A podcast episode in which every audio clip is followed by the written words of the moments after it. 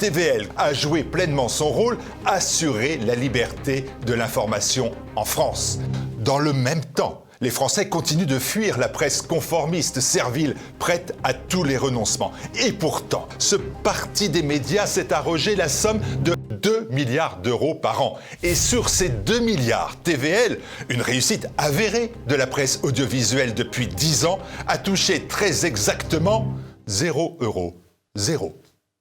S'ouvre à nouveau le grand défi. Nous disposons de 30 jours pour constituer le budget d'avenir de TVL pour 2024. 30 jours pour construire 365 jours de création et de diffusion.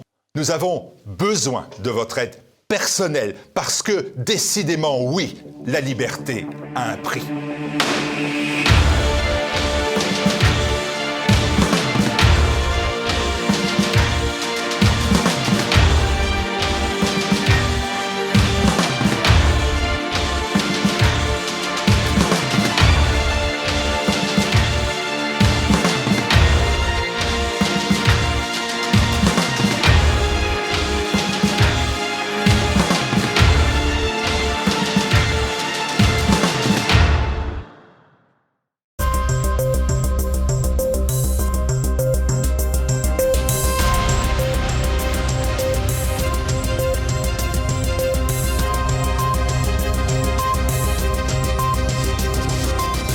Monsieur, bonsoir. En ouverture de ce journal, le dîner du président Macron avec son homologue Orban, alors que les relations franco-hongroises prospèrent en dépit des antagonismes entre les deux chefs d'État.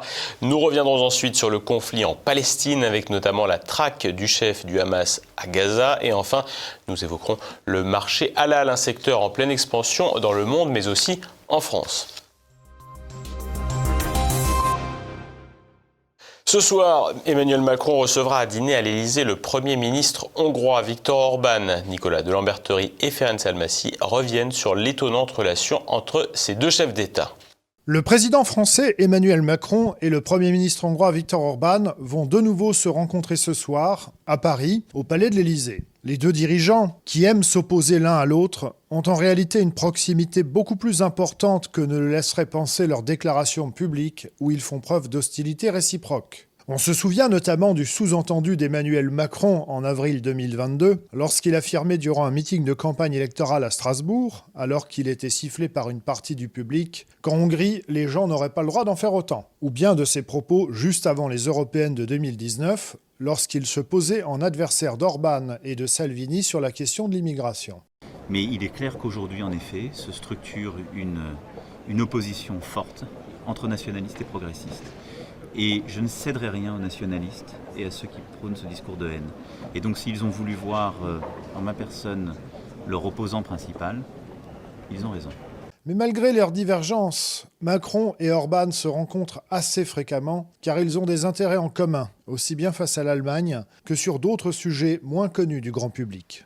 Alors, au-delà de l'opposition idéologique qui caractérise euh, les deux dirigeants, qui est réelle, hein, il y a aussi des sujets sur lesquels ils s'entendent très bien. Il y a un certain nombre de sujets où les deux dirigeants sont pragmatiques et coopèrent euh, en bonne intelligence. Et les rencontres en tête-à-tête euh, répétées ces dernières années entre Orban et Macron le prouvent. Alors, malgré tout le discours sur l'unité européenne et le couple franco-allemand, etc., il y a en réalité une guerre économique qui fait rage en permanence, notamment entre la France et l'Allemagne. Alors, je ne commenterai pas ici et maintenant la stratégie macronienne. En revanche, pour Orban, la ligne est claire. C'est-à-dire que, d'une part, il veut faire prospérer la classe capitalistique hongroise, et d'autre part, il veut réduire la part de l'Allemagne dans l'économie hongroise, sans pour autant, évidemment, froisser ou couper les ponts avec Berlin. Il faut garder en tête que l'économie hongroise, c'est à 30% du capital allemand, donc c'est une situation qui est difficile à gérer, et c'est justement pour cette raison que Viktor Orban tente de diminuer la part du capital allemand dans, euh, dans l'économie hongroise, en diversifiant les partenaires. Donc c'est dans cette optique que la France apparaît comme un bon partenaire euh, sur un certain nombre de sujets. C'est le cas pour la politique agricole, où la France et la Hongrie sont généralement sur la même longueur d'onde au niveau européen, souvent face à l'Allemagne. Mais c'est aussi le cas dans le nucléaire, le nucléaire civil. Le fait que la France et la Hongrie étaient côte à côte dans la lutte euh, victorieuse au demeurant euh, pour faire reconnaître par l'UE l'énergie nucléaire comme euh, énergie verte, ça a renforcé les liens. Et on constate aussi, depuis l'invasion de l'Ukraine par la Russie en février 2022, un rapprochement accru car la Hongrie a une centrale nucléaire de fabrication soviétique. C'est la centrale de Pakch. Et il y a dix ans, il y a eu un accord qui a été passé avec les Russes pour l'ajout d'un nouveau bloc. Et la France, à travers le consortium euh, Framatome,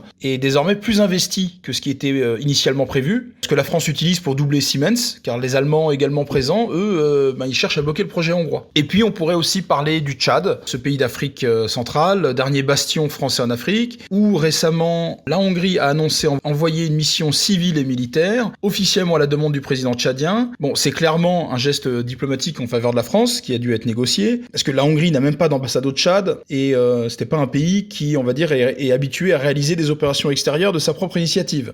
Donc, on peut imaginer que la présence de militaires hongrois sur place complique la tâche à Wagner, qui euh, entoure le Tchad et encadre des rebelles qui aimeraient bien faire tomber le régime pro-français euh, à N'Djamena. Donc voilà, si Macron et Orban ne sont pas du tout sur une même ligne politique, si ils adorent se détester dans leurs médias respectifs, il n'empêche qu'ils sont tous les deux pragmatiques et qui savent s'entendre lorsque leur intérêt les y pousse. Et c'est ce qui nous démontre cette coopération franco-hongroise, où les projets de coopération se sont multipliés comme jamais auparavant, que ce soit au Tchad, sur la politique agricole ou dans le nucléaire. Le sujet principal des discussions Orban-Macron de ce soir devrait malgré tout être la politique de l'Union européenne vis-à-vis de l'Ukraine. En effet, la semaine prochaine se tiendra un Conseil européen qui réunit les chefs d'État et de gouvernement des 27 pays membres de l'Union européenne et dont les décisions doivent être prises à l'unanimité des 27 membres. Or, deux sujets font l'objet d'une opposition du Hongrois Viktor Orban. Le vote d'un nouveau plan d'aide de 50 milliards d'euros à l'Ukraine, et par ailleurs l'ouverture des négociations d'adhésion de l'Ukraine à l'Union européenne. Il est encore difficile de dire si la Hongrie ira jusqu'au bout dans sa logique d'opposition, au risque de subir de nouvelles pressions politiques et financières de Bruxelles, ou si au contraire elle négociera et obtiendra un certain nombre de choses en échange de la levée de son veto. C'est peut-être là l'un des vrais enjeux de la rencontre Macron-Orban. Retour à présent sur le conflit en Palestine. Les combats se poursuivent à Gaza et la guerre de la communication et de l'opinion suit son cours. Combats acharnés à Gaza et plus particulièrement à Khan Younes, la plus grande ville du sud de la bande de Gaza en Palestine, où Tzal dit traquer le chef du bureau politique du Hamas, Yahya Sinwar. L'armée israélienne dit avoir encerclé sa maison et déclare que, je cite, Notre travail consiste à trouver Sinwar et à le tuer.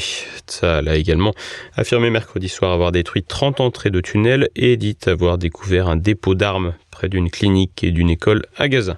Des affirmations invérifiables qui peuvent aussi bien être réelles que s'inscrire dans une stratégie de propagande mensongère. De son côté, l'ONU estime désormais impossible de mettre en place des zones sécurisées pour les civils fuyant Gaza et évalue à 30% le territoire sous le coup des ordres d'évacuation quotidiens. L'organisation internationale chiffre à 1,9 million de personnes déplacées, soit 85% de la population gazaoui. Plus de la moitié des habitations sont détruites ou endommagées par les bombardements israéliens. Le secrétaire général de l'ONU, Antonio Guterres, a appelé à un cessez-le-feu mercredi, invoquant l'article 99 de la Charte des Nations Unies, afin de pousser le Conseil de sécurité à se prononcer dans ce sens. Israël a de son côté estimé que le recours à cet article par Antonio Guterres constitue un soutien à l'organisation terroriste Hamas et d'ajouter que le mandat de Guterres est un danger pour la paix mondiale. Si la situation humanitaire se détériore encore en Palestine, au niveau international, c'est l'image de l'État hébreu qui s'écorne. Alors que les rapports avec plusieurs pays étaient en voie de normalisation dans le Golfe arabique, Tel Aviv voit désormais ses partenaires s'éloigner et la cause palestinienne susciter de plus en plus de compassion. À Dubaï, à l'occasion de la COP28, la Palestine dispose pour la première fois d'un espace réservé comme n'importe quel État.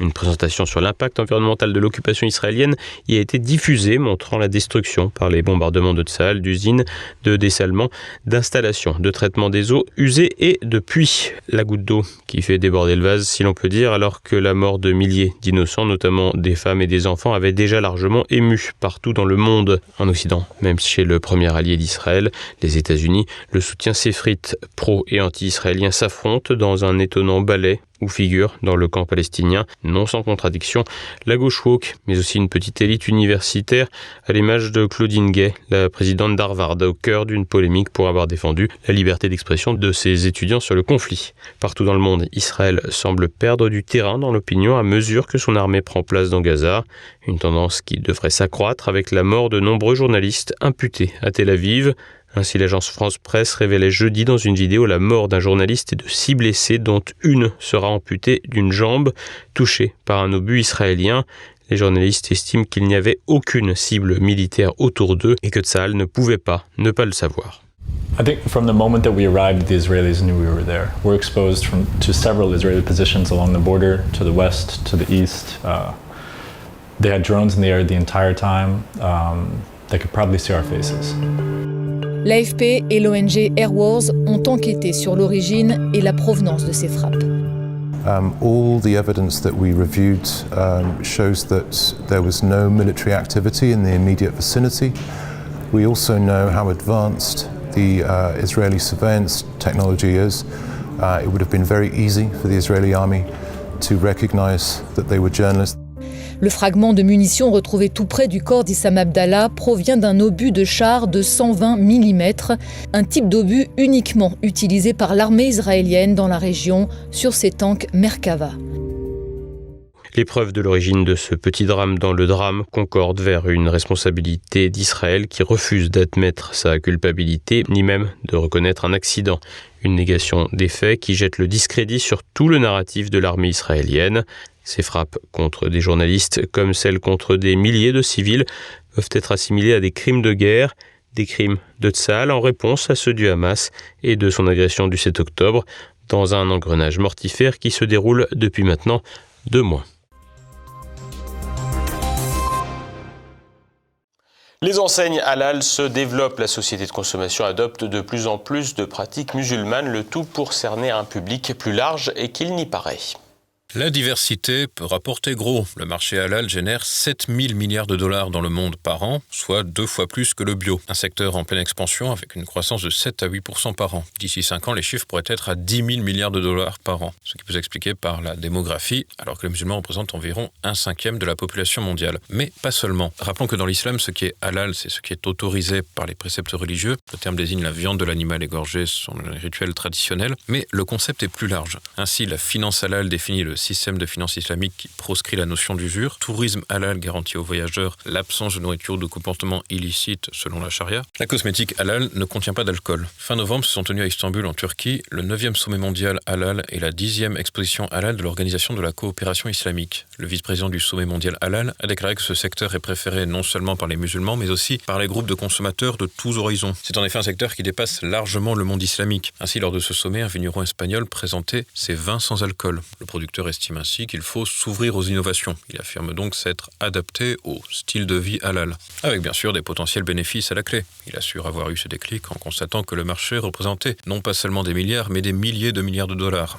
Des pays avec une faible population musulmane s'y sont mis. Ainsi, le Brésil est le plus gros exportateur de produits halal, alors que la part de musulmans sur son territoire est infime, avec moins de 0,1% de la population. Reste que le marché prospère grandement dans les pays comportant une forte population immigrée en provenance d'Afrique ou du Proche-Orient. Ainsi, en France, le chiffre d'affaires annuel serait de 7 milliards d'euros avec une cible de 10 millions de consommateurs potentiels. Le halal ne se limite pas à certains rayons de supermarchés et aux boucheries musulmanes des quartiers de l'immigration. Cette catégorie s'est largement répandue dans les circuits de distribution avec une capacité à se diversifier pour toucher une audience de plus en plus large. Ainsi, dans la restauration rapide, les kebabs et les tacos séduisent un très large public et même des populations plutôt hostiles à l'islam mais qui ne résistent pas à l'appel du ventre. Sur les 10 millions de consommateurs d'alimentation halal en France, on estime à 3 millions le nombre de non-musulmans une banalisation d'un certain mode de consommation encouragé par des responsables religieux, mais aussi par des entreprises de marketing bien rodées, sans lien nécessaire avec la communauté islamique. Ainsi, la marque Isla Delis, numéro un français de la charcuterie halal, a été fondée en 1990 par l'entrepreneur Jean-Daniel Herzog. Ironie de l'histoire, en 2014, alors que des bombardements massifs étaient perpétrés à Gaza, un boycott d'Isla Delis avait été lancé dans certains quartiers en raison des liens supposés de l'entreprise avec Israël.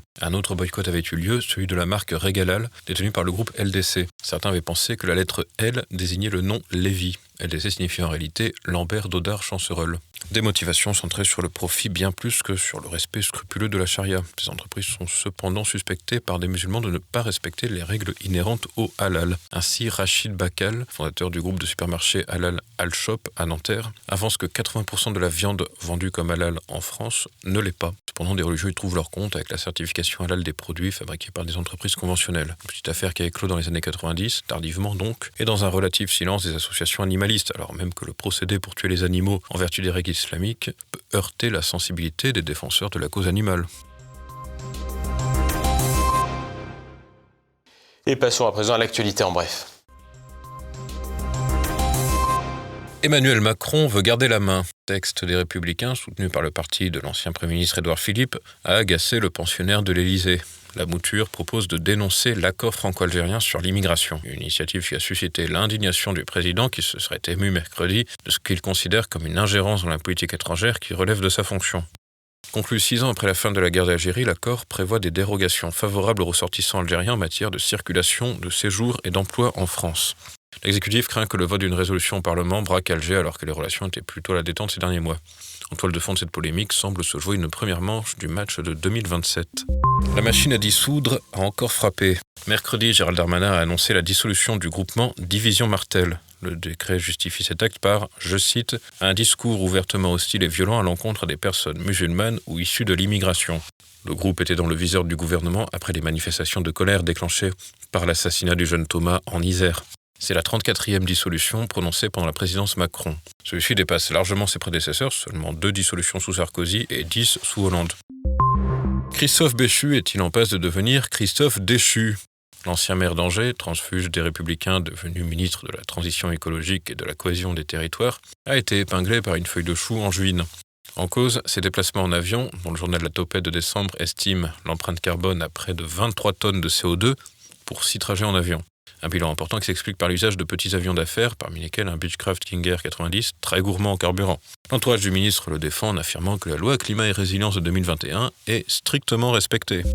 Les anciens de LR et du PS main dans la main sous le haut patronage macronien. Mercredi, Mathias Haute a quitté sa fonction de préfet délégué à l'égalité des chances dans le Val-de-Marne pour devenir directeur de cabinet d'Aurore Berger, ministre des Solidarités et des Familles. Ce fonctionnaire a démarré sa carrière avec des élus de gauche, notamment avec le socialiste Claude Bartolone, d'abord au conseil départemental de Seine-Saint-Denis, puis à la présidence de l'Assemblée nationale. Les JO de Paris sentent l'échec jusqu'en Polynésie. Les travaux sur le site où doivent se dérouler les épreuves de surf des Jeux Olympiques de Paris 2024 ont été suspendus sur le site de Tiupu, sur l'île de Tahiti. Le gouvernement polynésien a pris cette décision après avoir constaté des dégâts infligés aux coraux lors de tests en vue de l'installation d'une nouvelle tour des juges. Une décision saluée mercredi par la Fédération internationale de surf. En effet, dans le dossier de candidature était prévue la construction d'une tour plus haute et plus moderne que celle utilisée régulièrement, ce qui n'a pas manqué de susciter des critiques de la part d'habitants de l'île, mais aussi de stars du surf et de militants écologistes. La question d'un rapatriement sur la côte atlantique n'est aujourd'hui plus tabou. Giorgia Meloni intensifie sa stratégie occidentale. La présidente du Conseil italien a retiré Rome de l'accord avec la Chine sur les nouvelles routes de la soie. C'est une source au sein de son gouvernement qui l'a indiqué mercredi, trois jours après que l'Italie l'ait annoncé à la Chine. Il s'agissait d'un projet d'envergure d'infrastructures maritimes et terrestres lancé par Pékin en 2013. L'Italie avait rejoint ce programme d'investissement massif en 2019, devenant le seul pays du G7 à y participer. Avant même d'arriver au pouvoir, Giorgia Meloni avait qualifié l'adhésion à ce programme de grave erreur. Tuer un élu dans l'indifférence internationale le SBU, service spéciaux ukrainien, a annoncé avoir tué mercredi un ancien député pro-russe dans un hôtel du district d'Odintsovo, près de Moscou. Désigné comme un traître par Kiev, il a été exécuté dans le cadre d'une opération spéciale. Député de 2019 à 2022 de la Rada, Ilya Kiva était issu du mouvement nationaliste ukrainien Pravi Sector avant de diriger le Parti socialiste d'Ukraine et d'intégrer la plateforme d'opposition Pour la vie. Ces deux partis ont été bannis en mars 2022 par le président Volodymyr Zelensky pour leur lien supposé avec la Russie. Le porte-parole du renseignement militaire ukrainien a annoncé que d'autres traîtres à l'Ukraine connaîtront le même sort. Plus tôt dans la journée, un responsable séparatiste du Donbass avait également été assassiné. L'accélération des assassinats ciblés pourrait correspondre à une fin de règne de l'équipe en place à Kiev. Un business finalement pas si rentable. L'appareil judiciaire des îles Caïmans a condamné l'homme d'affaires de nationalité franco-libanaise Oussama Hamar à verser plus de 7 millions d'euros à The Family, l'incubateur de start-up dont il est un des cofondateurs. Ses anciens associés l'avaient accusé de détournement de fonds dans une filiale située aux îles Caïmans. Un autre litige est en cours auprès de la justice britannique dans cette affaire qui a ébranlé la société The Family qui voulait faire prospérer un nouveau modèle économique et faire de la France une start-up nation. ChatGPT a-t-il compris l'importance de son nouveau concurrent? Mercredi, le PDG de Google a présenté Gemini comme leur modèle d'intelligence artificielle le plus puissant et le plus généraliste.